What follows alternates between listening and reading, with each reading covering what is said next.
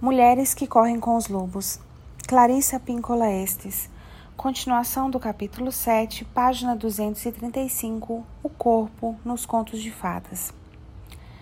Existem muitos mitos e contos de fadas que descrevem a fragilidade e a natureza selvagem do corpo. Temos o grego Éfesto, o manco que trabalhava os metais preciosos. O mexicano Arthur, que tinha dois corpos a Vênus, nascida do mar. O pequeno alfaiate, que era feio, mas que podia gerar vida nova. As mulheres da Montanha dos Gigantes, que são cortejadas por sua força. Tumbelina, que consegue viajar de um lado para o outro com o auxílio da mágica, e muitos outros. Nos contos de fadas, determinados objetos mágicos têm capacidades sensoriais e de transporte que são hábeis metáforas do corpo, como a nuvem, a folha e o tapete mágico. Às vezes, mantos, sapatos, escudos, chapéus e elmos proporcionam o poder da invisibilidade, de uma força superior, da vidência e assim por diante. São como uma parentela arquetípica. Cada um permite ao corpo físico dispor de um aprofundamento do insight, da audição do voo ou de algum tipo de proteção, tanto para a psique quanto para a alma. Antes da invenção de carruagens, coches e bigas, antes da domesticação de animais para tração e montaria, aparentemente a imagem que representava o corpo sagrado era a do objeto mágico. Peças do vestuário, amuletos, talismãs e outros objetos, quando participantes de algum tipo de relação transportavam a pessoa para o outro lado do rio ou do mundo. O tapete mágico é um excelente símbolo do valor sensorial e psíquico do corpo natural e selvagem. Os contos de fadas em que aparece o motivo do tapete mágico imitam a atitude não muito consciente para com o corpo na nossa própria cultura. O tapete mágico é, a princípio, considerado completamente ordinário e sem grande valor. No entanto, para aqueles que se sentam na sua densa felpa e dizem suba, o tapete começa imediatamente a tremer, eleva-se do solo, para um pouco e de repente, zum, sai voando. Transportando o passageiro para um lugar, um centro, um ponto de vista, um conhecimento diferente. O corpo, através de seus estados de excitação, percepção e de experiências sensoriais, como por exemplo ao ouvir música ou a voz da pessoa amada, ao sentir um certo perfume, tem a capacidade de nos transportar para outros lugares. Nos contos de fadas, como nos mitos, o tapete representa um meio de locomoção, mas de um tipo determinado, do tipo que nos permite ver em profundidade o mundo, assim como a vida em qualquer sentido. Nas histórias do Oriente Médio, ele é o veículo para o voo espiritual dos xamãs.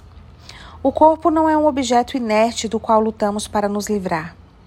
Visto da perspectiva correta, ele é um foguete, uma série de trevos atômicos, um emaranhado de cordões umbilicais neurológicos que nos ligam a outros mundos e outras experiências. Além do tapete mágico, existem outros símbolos para o corpo. Uma história especifica é, ilustra três deles.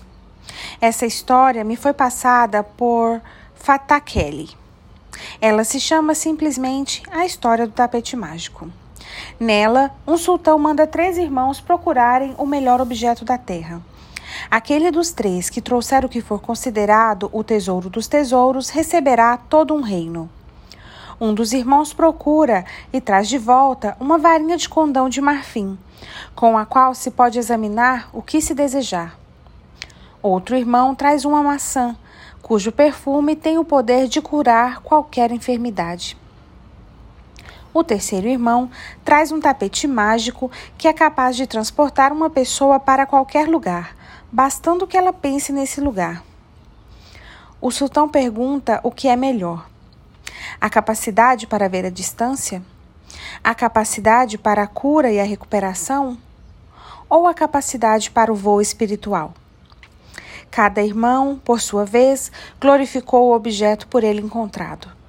O sultão, no entanto, acaba por abanar a mão e proclamar que nenhum deles é melhor do que o outro, pois sem um deles os outros não têm nenhum valor.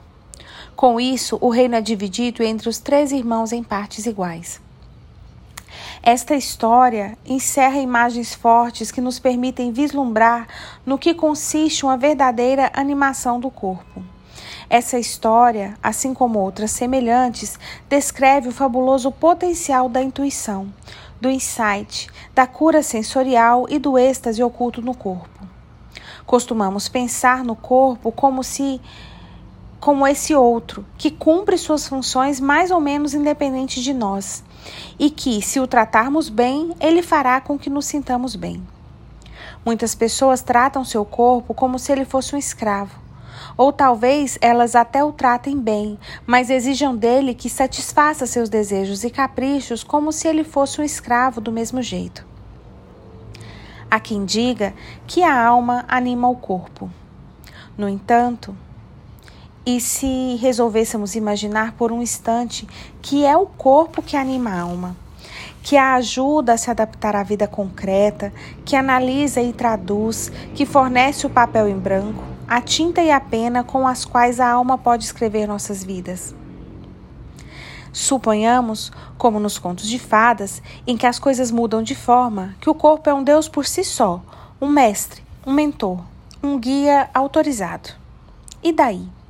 Seria prudente passar a vida inteira torturando esse mestre que tem tanto a dar e a ensinar? Desejamos passar a vida inteira permitindo que os outros depreciem nossos corpos, julguem-nos, considerem-nos defeituosos? Será que temos força suficiente para renegar o pensamento geral e prestar atenção com profundidade e sinceridade ao nosso corpo como um ente poderoso e sagrado? Está errada a imagem vigente na nossa cultura do corpo exclusivamente como escultura. O corpo não é de mármore. Não é essa a sua finalidade. A sua finalidade é a de proteger, conter, apoiar e atiçar o espírito e a alma em seu interior. A de um ser repositório para as recordações, a de nos encher de sensações, ou seja, o supremo alimento da psique. É a de nos elevar e de nos impulsionar de nos impregnar de sensações para provar que existimos, que estamos aqui, para nos dar uma ligação com a Terra, para nos dar volume, peso. É errado pensar no corpo como um lugar que abandonamos para alçar voo até o espírito.